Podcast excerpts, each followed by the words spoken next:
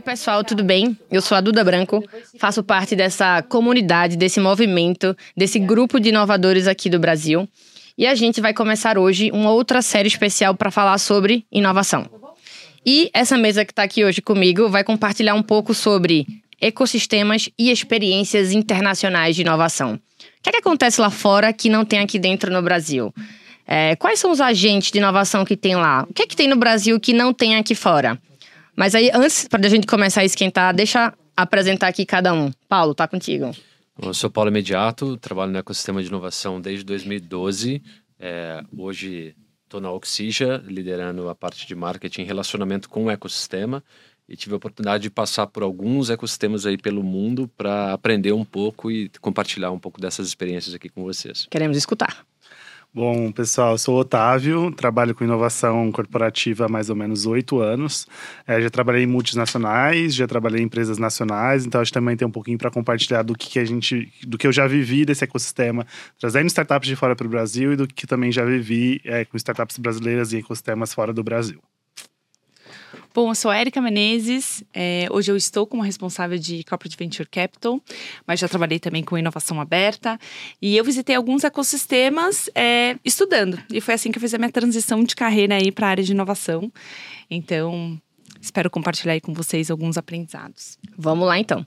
Então, para esquentar esse papo, eu acho que vale a gente conceituar um pouco o que é ecossistema, né? É uma palavra muito popular mas que talvez o significado dela esteja um pouco confundido, né? O que de fato é ecossistema? Um dos significados que eu mais gosto é que ecossistema de inovação é um ambiente super complexo, mas interconectado entre si, em que os agentes interagem e colaboram em busca de uma solução. E no caso do ecossistema de inovação, é buscando estimular a inovação. Novas ideias, novas soluções, novas tecnologias. E quem são os agentes de inovação que a gente tem hoje no mercado? Startups, obviamente, scale-ups, centro de pesquisa, as corporações, universidades, fundos de investimento. Acho que eu gabaritei a maioria deles, né? Governo. O governo, quase. O governo, agente do governo.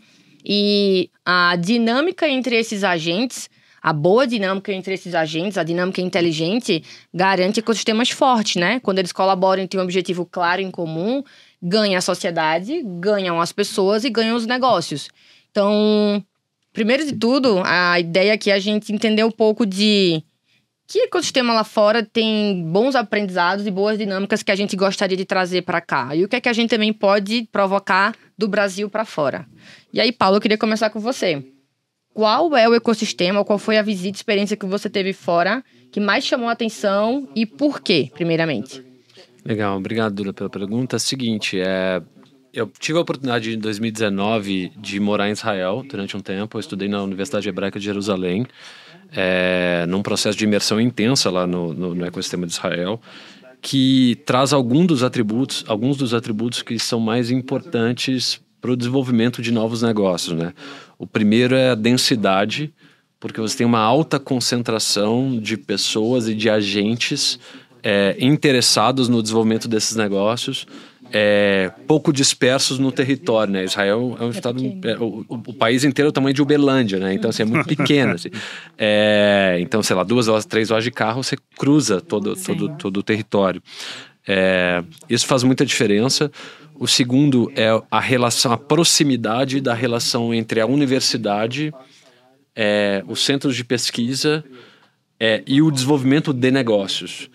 É, uma das principais fontes de renda da Universidade Hebraica de Jerusalém é o Centro de Propriedade Intelectual. É onde eles pegam toda a pesquisa básica e, é, e a pesquisa mais avançada que eles têm e tentam transformar o que é desenvolvido ali em negócios. Isso é super importante. É, tem um outro elo também, que é o elo de, de construção de relacionamento, né? O, o serviço militar é obrigatório no, em Israel, tanto para homens quanto para mulheres, e isso forma uma conexão e uma união entre as pessoas que eventualmente estudaram em outros lugares, em outros lugares do mundo, etc., é, de três anos, de dois a três anos, dois para mulher e três para homem, é, e que boa parte das startups nasce pelas relações que essas pessoas tiveram dentro do serviço militar. Uau. É, então, quando você vai conversar com as startups, é assim: ah, esse cara foi meu colega do exército, assim, assim, assado, é da minha turma do exército, assim, assim, assado. Então, isso é uma característica curiosa é, desse ambiente. Uma outra, um outro elemento é a familiaridade com investimento de risco, né?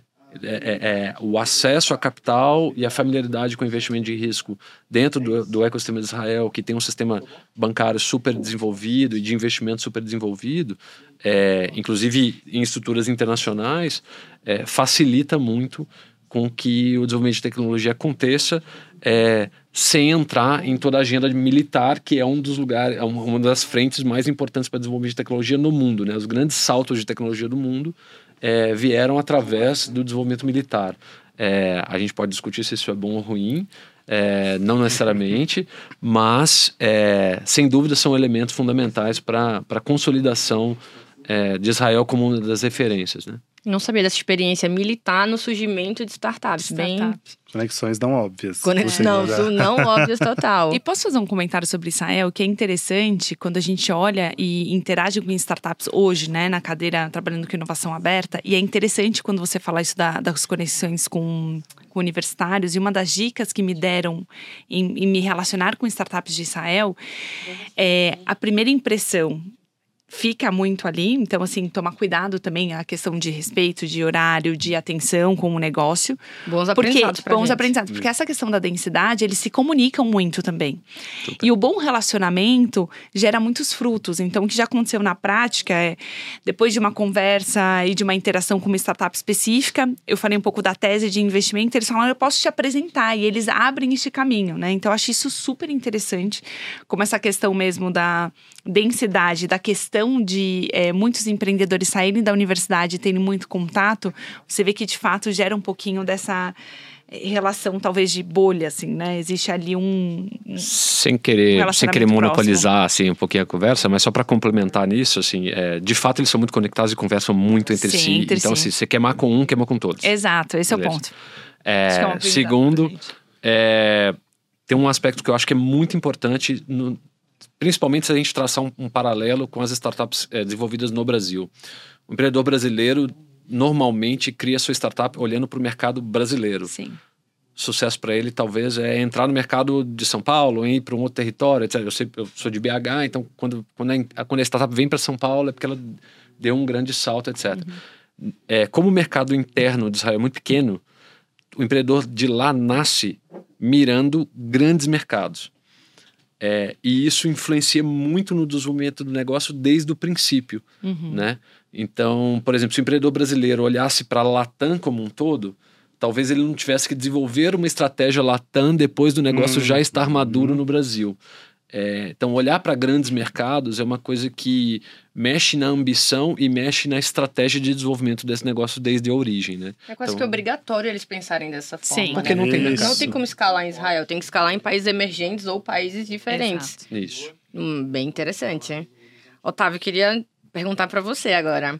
Que experiência internacional você teve recentemente? Não necessariamente o ecossistema, mas talvez uma experiência que foi muito diferente que você viu no Brasil e que você teve um bom aprendizado para refletir aqui. E o contrário também. O que é que tem aqui que você viu que não tem lá fora e você queria compartilhar isso lá, além das linhas geográficas do Brasil? Acho que em novembro do ano passado eu fui para o Web Summit em Portugal e também fiz uma imersão na Nova de Lisboa. E dentro da universidade eu comecei a conversar com muitos alunos da universidade para entender um pouquinho como funcionava essa transição entre universidade e talvez um mercado empreendedor, que é um, um dos drivers de crescimento de Portugal para os próximos anos. O que me surpreendeu é, acho que nossa síndrome de impostor aqui no Brasil, e acho que isso de muitas aulas que eu, que eu tive lá nessa imersão na Nova, os professores falavam do da maturidade do mercado empreendedor no Brasil, da qualidade das startups brasileiras que eles conheciam, e às vezes eles conheciam startups que eu falava, meu Deus do céu, como isso chegou até aqui? E acho que é um pouco dessa internacionalização que falta aqui no Brasil um pouco, então acho que me surpreendeu um pouco o nível de maturidade que a gente tem no Brasil hoje versus o que eu encontrei lá, é, e como a gente não reconhece isso e sempre fica olhando a metade vazia do copo, é, me surpreendeu um pouco. Acho que a apetite que os, os, os governos que eu, que eu visitei na Europa têm para desenvolver isso, acho que não só em Portugal, acho que tem se criado muitos incentivos do governo, que acho que foi o ponto que o Paulo trouxe no começo de o quanto isso é importante para o desenvolvimento do ecossistema empreendedor, do ecossistema de inovação local. Então acho que eu vejo muito apetite, mas ainda vejo muita coisa para acontecer para esse mercado se desenvolver. Então eles acabam sendo muito pequenos pelo tamanho do território, tamanho de mercado endereçável, Sim. um pouquinho do que a gente conversou aqui. É, e acho que o que eu vejo aqui do Brasil que a gente poderia aproveitar é um pouco dessa visão global. É, toda vez que eu trabalhei numa multinacional e toda vez que eu pedia use case de startup ou de ecossistema fora do Brasil, a gente nunca tinha. Ah, e aí a startup, ah, tô começando a desenvolver uma estratégia para expandir isso para fora, porque na multinacional que eu trabalhava, eu falava que tá saindo aqui podia ser aproveitado na Colômbia, na Argentina, no Uruguai, na França. E não tinha a solução. Então a gente sempre ficava. A solução é tão boa e tão endereçável aqui no Brasil que seriam para outros mercados, e isso faltava é, nas startups Talvez a e ecossistema tem Israel, né? É, eu acho que talvez nascer tentando olhar o mercado, a dor do mercado não só brasileiro, mas a dor do mercado geralmente do setor ela é a mesma, assim. Uhum. Obviamente tem discrepâncias de país a país por questões econômicas, culturais, talvez, né? mas tem coisas que é a dor é aqui e é em qualquer lugar do mundo. E acho que o ecossistema poderia se aproveitar é, disso para conseguir levar do, do Brasil para levar para fora. Então acho que é, e também tive surpresas muito é, positivas de startups de fora que a gente está se relacionando hoje, super dispostas a abrir no Brasil o CNPJ, fazer todo o trâmite burocrático. A gente está trabalhando com uma startup da Austrália agora, em que a gente importou mais de 400 equipamentos. E eu falei, 400 é o começo, para um piloto. A gente tem que escalar isso para 4 mil, 5 mil. E aí, como a gente vai fazer? Aí você começa a negociação da startup também, às vezes nem ter a ambição de, ser, de crescer tanto num mercado que ela não estava preparada, mas surgiu a oportunidade e eu enxergo muita disposição do ecossistema de fora do Brasil de trazer estrutura, abrir o CNPJ, toda a parte burocrática aqui dentro para aqui dentro do território nacional. Cá entre nós não é nada simples. Nada. E aí entra a questão do governo, que é o quanto a gente tem de burocracias internas para o desenvolvimento desse ecossistema. Por exemplo, ter um representante social, abrir CNPJ, questão contratual, Total. emissão de nota fiscal, imposto, e aí você começa a trazer todo arcabouço governamental para estimular esse desenvolvimento Exato. de ecossistema aqui. É, mas eu sinto muito boa vontade, acho que das startups que eu estou trabalhando que não são do Brasil agora, de desenvolver esse mercado, mesmo que não, não enxergassem num primeiro momento como uma super oportunidade. Aí quando você starta o processo e fala, olha, vai dar certo, eu vejo muito apetite para conseguir desenvolver isso e escalar isso no, no, longo prazo. Deixa eu trazer um comentário rapidinho, é que tem uma oportunidade que muitas vezes os empreendedores, e a gente provavelmente vai estar falando com alguns empreendedores e empreendedoras aqui, é, ignoram como fonte de fomento para o seu negócio, são justamente os programas que os governos lançam. Sim. Então, assim, o edital da FINEP saiu Acabou agora, é um caminhão de dinheiro, mas aí você precisa aprender a, a jogar esse jogo que é um jogo que as startups estrangeiras, sobretudo na Europa, é, se utilizam bastante, Muito. né? É, Embrapi, mesma coisa. Então, Sim. Então, principalmente para desenvolvimento de tecnologia complexa, que leva mais técnico. tempo e que precisa de um comprometimento de capital maior, é, é muito importante olhar para isso. Muitas vezes o, o, o empreendedor, a empreendedora estão olhando muito para para VC Track ou para jornada de investidor e tem um monte de edital de fomento. A gente tem uma startup, por exemplo, no portfólio que vai completar, se eu não me engano, 10 milhões de reais captado de, de, de fonte de fomento do governo. Sim. É, e acho que isso é bem legal, é uma super oportunidade, desde que a gente aprenda a jogar esse jogo, né? E o melhor é a história do fundo perdido ainda. Porque você tem uma dedicação, sim, é complexo esses editais, mas no final das contas, boa parte, eu não sei se todos, tá? Mas assim, eu sei que boa parte tem uma questão também de fundo perdido. Não é que você precisa retornar isso, né? Sim. E às vezes o empreendedor também não tem essa malícia de pensar que o VC Track, você tem ali um VC o tempo inteiro cobrando por algumas, é, algumas entregas, milestones e tudo mais. Não que você não vai ter cobranças, porque é claro que você tem alguns compromissos quando você entra em editais, mas existe um comprometimento científico científico, principalmente, neste caso, que você pode colocar toda a sua energia no desenvolvimento da, daquela tecnologia sem pensar necessariamente na comercialização e no ROI que isso vai dar em curto prazo, né? E acho que isso também tem link com pesquisa. Acho que do Sim. mesmo jeito que você falou de Embrapi e FINEP para as startups, também para as grandes corporações, Sim. é um meio de ajudar a desenvolver a startup. Porque Exato. acho que você desenvolvendo uma linha de pesquisa, se utilizando dos, do, das redes de fomento governamentais, uhum. também ajudam a, a corporação a dar vazão a projetos e talvez desenvolver o mercado de startups também através de pesquisa e desenvolvimento. Total. O FINEP tem isso, inclusive. Só Na- pra gente não desviar, para empresas tem também para estudos clínicos e tudo mais. O ecossistema da Alemanha tem, é muito assim, né, Erika? Acho que- Super. É, o que, que é interessante do ecossistema da Alemanha? Algo que me assustou é que a gente está falando também de uma densidade, quando a gente fala o tamanho da Alemanha é mais ou menos o tamanho de Minas Gerais. É, não à toa a gente fala Minas desse é um estado país, tão né? lindo, né? Esse estado tão lindo. E são 70 mil startups.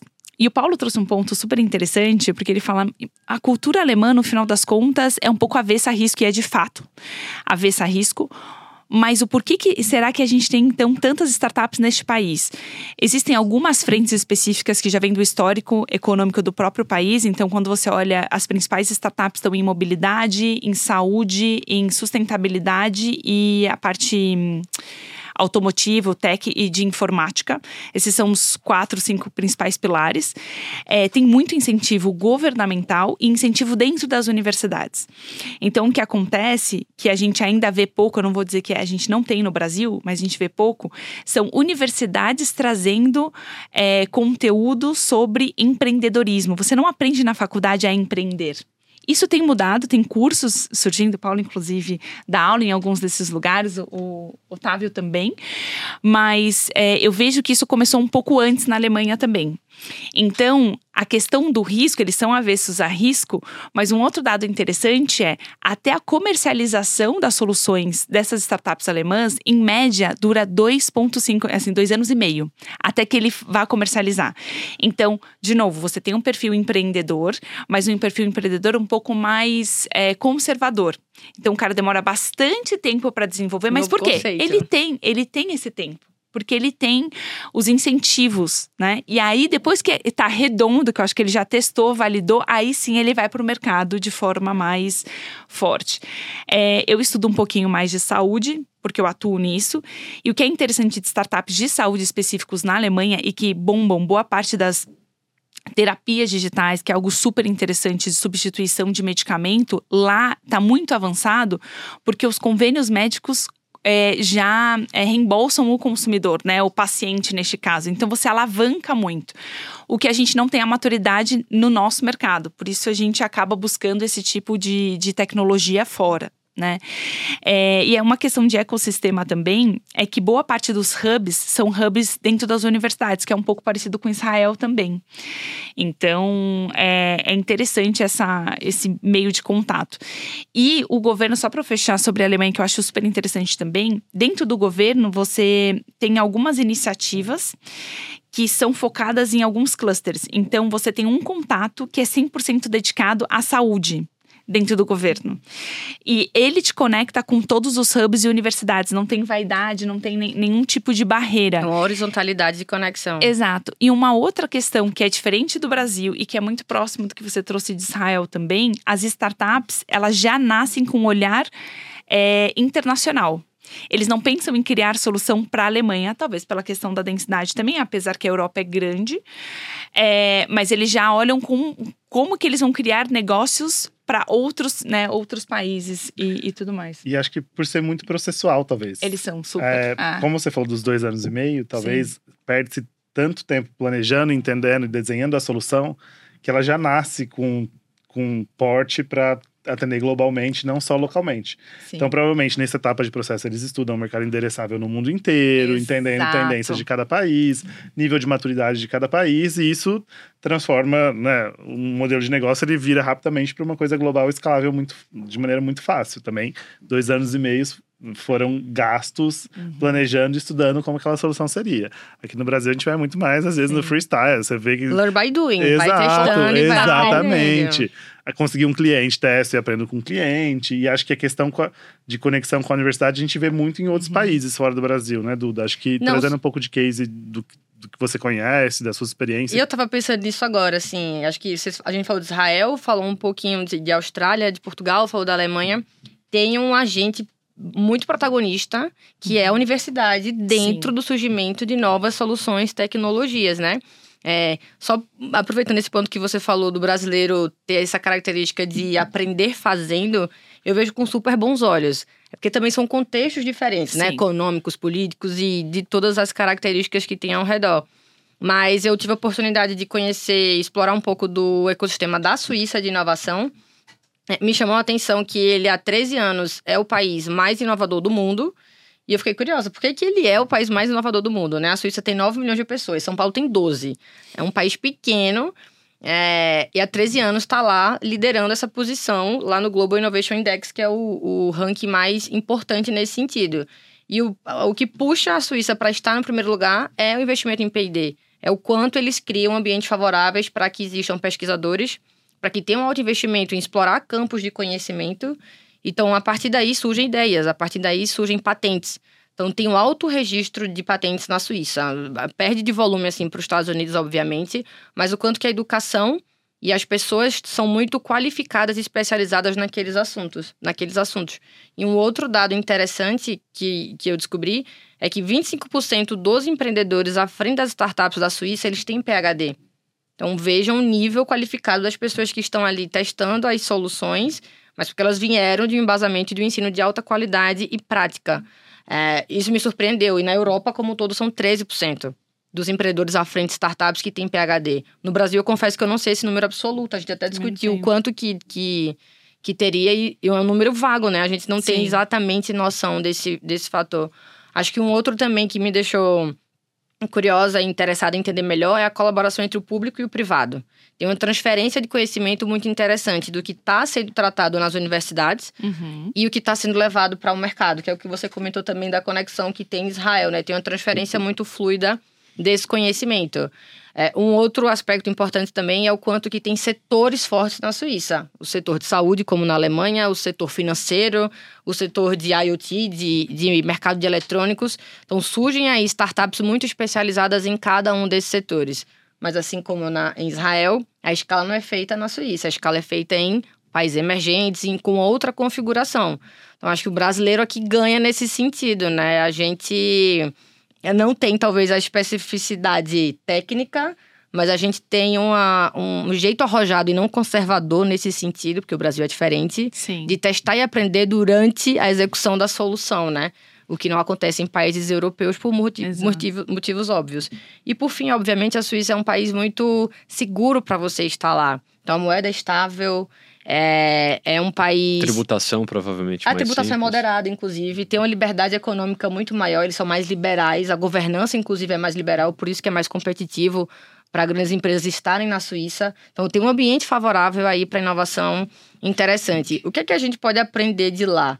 É, Acho que assim, falando de Europa, tem um aprendizado aí claro da gente entender como é que conecta melhor universidade, centro de pesquisa, corporação e empreendedor. Sim. A gente discute bastante isso, mas o que, é que a gente está fazendo na prática para que esse ecossistema tenha uma dinâmica eficiente, que tenham projetos de impacto para a sociedade? Acho que esse é um.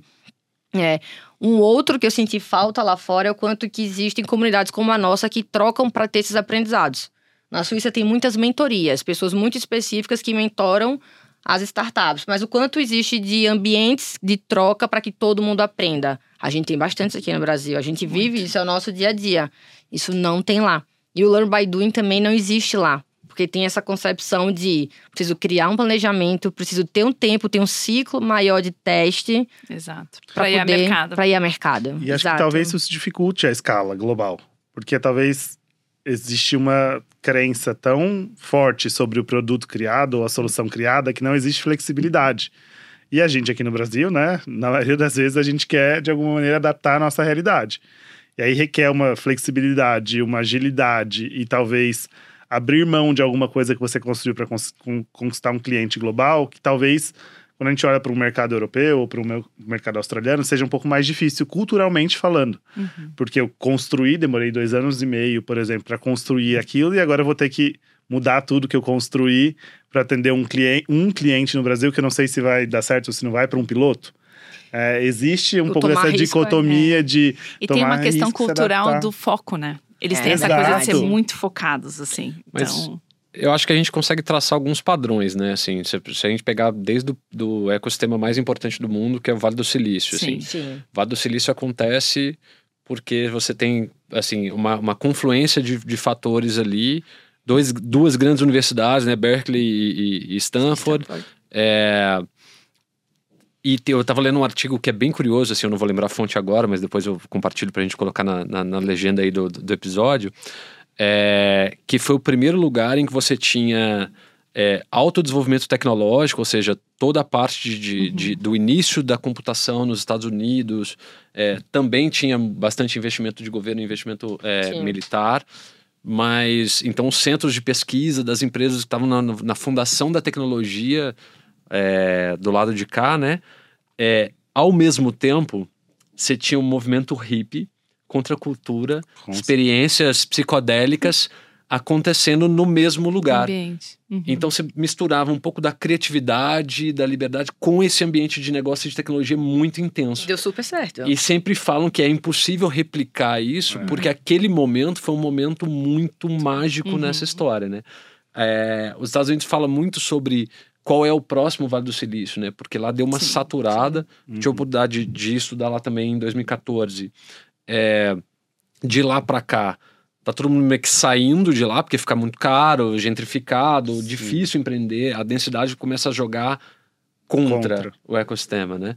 É, então você tem um movimento grande de pós-pandemia. Muita gente foi para Austin, muita gente foi para Miami e muita gente foi para a cidade do México porque tem clima melhor, é mais barato, você consegue meio que replicar com essa coisa da, da, da, estrutura remota. É, mas a gente vê alguns padrões, né? Ou seja, alguma participação de governo em incentivo, sempre ancorado em algum tipo de centro de pesquisa e universidade, e, e, academia, universidade, né? Muito forte. Formação de talento, né? Sim. né? É, essa coisa da, da, do, do ambiente que, que, que, gera um pouco uhum. dessa densidade, da combinação de atores no mesmo espaço para que essa troca aconteça. Acho que esses elementos são elementos chave aí para para o desenvolvimento de um ecossistema mais sobre, maduro, né? Sobre o Vale do Silício, eu tive a oportunidade de ir faz uns dois anos.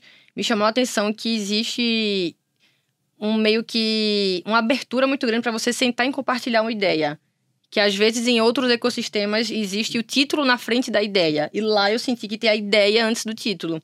Do tipo, Paulo, eu tenho uma ideia aqui. Você pode ser o CEO, sei lá, do fundo, melhor fundo que tem lá.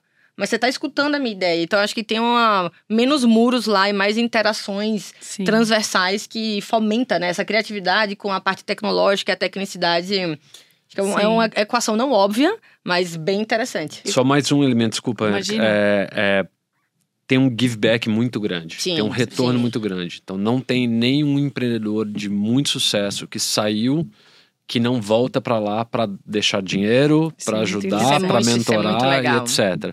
É, primeiro ecossistema do Brasil de maior relevância foi o de Belo Horizonte, é, por causa do caso da Aquan, que foi comprado pelo Google, etc. É, aí a, a, saiu um monte de startup, uma safra de startups de lá, e, e, e aquilo se se dispersou muito rápido, acessando o mercado de São Paulo, Brasil, blá, blá, foi ganhando escala, a coisa foi mudando. É, acho que fazer esse movimento de give back, né? Assim, você vai no prédio que é financiado pelo Phil Knight da Nike, porque para ele é, é importante. É o centro de pesquisa da empresa X. É, então os caras voltam para retornar o, a, a origem, né? Fortalecer ali aquela fonte. Né? Faz muito sentido, porque isso torna muito mais como fala, sustentável, né? É, eu só queria colocar uma pimentinha, não sei como a gente tá de tempo, mas uma, um ponto que eu acho que ninguém falou. A questão da diversidade. Quando a gente fala de Vale do Silício, porque a inovação, a gente fala da importância de ter diversidade, é, e aí até pensando em internacional também, porque o Vale, por ter sido talvez o primeiro, ele chama muito a atenção do mundo como um todo, e você teve ali uma convergência de muitas culturas. É, e aí eu queria fazer essa provocação. Você acredita que isso tem a ver também com o tem. É, a minha turma, por exemplo, era formada por paquistaneses, indianos, coreanos. Olha que interessante. Essencialmente, assim. É, é, muitos chineses é, de, de 14 para cá. É, então, de fato, isso tem um movimento diferente. É, eu acho que lá, assim, se a gente fosse aonde, qual é o ecossistema para mim. É legal ir lá entender a história, aprender e etc. Não tem como questionar, mas eu acho que é um lugar muito inflacionado também. Paga-se muito pela grife de Vale sim, do Silício, verdade. sabe? Sim, sim, isso é fato. É, acho que tem ecossistemas muito interessantes, tipo sim. Suíça, que são menos sexy do ponto de vista de apelo é, de engajamento, sim. mas que tem muitas coisas bem interessantes A acontecendo. Alemanha também é, de É. verdade. A Finlândia questão também. da. Nas universidades tem um dado lá que aproximadamente 40%, não são todas, mas boa parte da- dos grandes centros são de estudantes internacionais. E quando você olha os founders do- das startups alemãs, não necessariamente é 100% alemão, os times são bem internacionais.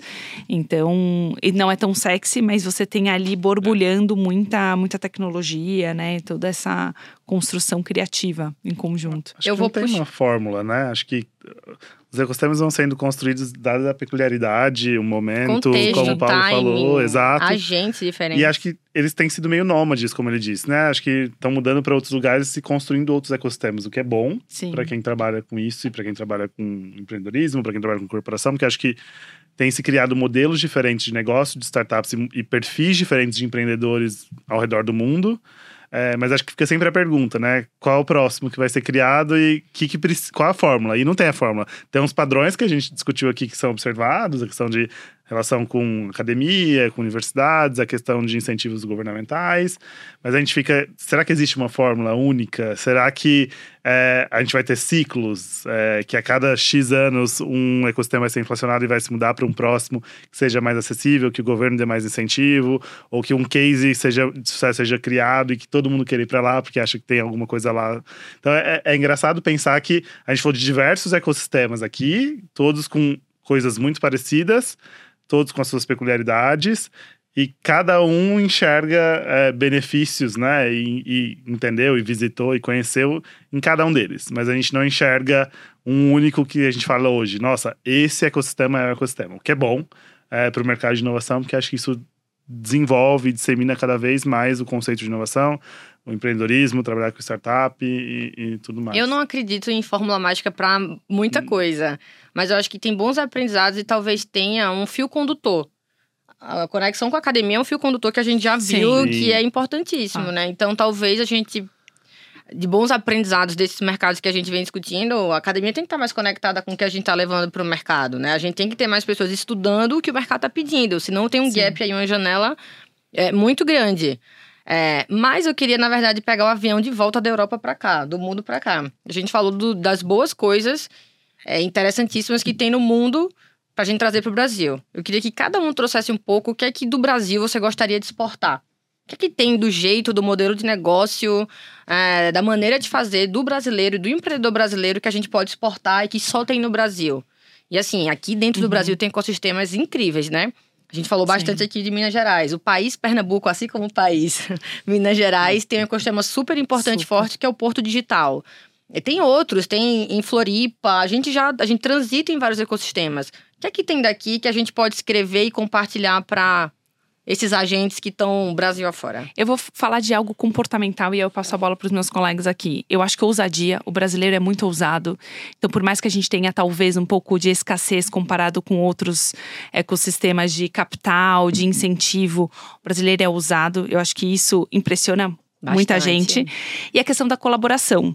Porque por mais que a gente fala que todo mundo é aberto no Vale do Silício, etc., eu sinto o ecossistema brasileiro extremamente aberto a colaborar um com, uns com os outros. E apesar de ser um, pari- um país tão grande e diverso, porque você tem ali a máfia do pão de queijo, a máfia do bolo de rolo ali em Pernambuco, enfim, é, ainda assim essa é, transita-se muito, né? Então, comportamentais, ousadia e colaboração. Eu acho que eu falaria a pluralidade, porque eu acho que a gente. Acho que o Brasil é um país gigantesco e com muita peculiaridade. Então, acho que as soluções criadas por empreendedores e pelos ecossistemas no Brasil, elas atendem quase que qualquer país do mundo. Porque acho que a gente tem modelos de negócio tão diversos, empresas tão diversas, regiões tão diversas, culturas tão diversas, que acho que para o empreendedor conseguir se colocar localmente no Brasil, ele já precisa pensar em muita coisa. E acho que essas coisas são muito aplicáveis para a maioria dos países do mundo e acho que ele conseguiria levar e exportar isso muito fácil para qualquer país do mundo, porque se deu certo no Brasil, vai dar certo lá. E tinha uma coisa muito interessante na, numa multinacional que eu trabalhei, que o vice-presidente sempre falava para mim, ele falava, Otávio, é, quando eu vim da França para cá, ninguém. Eu, eu achava que era simplesmente eu copiar e colar o que eu tinha feito e que tinha dado muito certo na França aqui no Brasil. E quando eu cheguei no Brasil e eu tentei fazer isso, tudo que eu fiz deu errado. Ele falou: testei umas 10 coisas e as 10 coisas deram errado. E eu falava: não é possível. Eu fiz na França, eu fiz. Na... Ele tinha morado na Polônia também. Eu fiz na Polônia, fiz na França e deu tudo certo. Por que, que no Brasil não dá certo? E ele começou, e ele fala pra mim: ele fala, a peculiaridade do mercado brasileiro é tão grande que tudo precisa ser adaptado. Então acho que eu levaria esse aprendizado para fora. Acho que a capacidade que a gente tem de estar pronto para todos os ifs e todos os piores cenários possíveis, é, no sentido de adaptar produto, flexibilidade, ousadia, um pouco do que a Erika falou. E acho que isso torna o brasileiro muito mais pronto, é, dada o, o, o, cenário brasileiro para levar para fora. Então acho que é um pouco dessa pluralidade. Corroborando com o argumento de vocês, assim, é, eu costumo dizer que a diferença quando, quando, eu, quando eu voltei do Vale, o pessoal perguntava, ah, pô, que legal, como é que é e tal, não sei o que. Eu falei, cara, é o seguinte, é, Vale do Silício é infraestrutura, tudo joga a seu favor. Então, se você é um grande nadador uhum. e você está empreendendo no Vale do Silício, seu negócio é pular na piscina e nadar, fazer o melhor tempo, treinar, comer direito, dormir, mas fazer isso. No Brasil, o cara tem que invadir o lote, cavar o buraco, é carregar a água, piscina, fazer a piscina. e depois que ele está exausto, ele vai começar a nadar. É. Então, acho que esse, esse repertório que é preciso desenvolver com condições adversas é, torna o nosso empreendedor é, muito diferente. Ainda é um ecossistema muito vocacionado ou direcionado para serviço uhum. e solução. Uhum. É, desenvolvimento de aplicações em cima de tecnologias que já existem, mas somos excelentes em desenvolver essas aplicações e, e fazer o design do serviço a partir de uma infraestrutura que já existe. Tipo, você pega IA e, e desdobra o uso, a aplicação daquilo. É, o desenvolvimento profundo aqui ainda precisa muito uhum. se, é, se, melhorar, né? Avançar.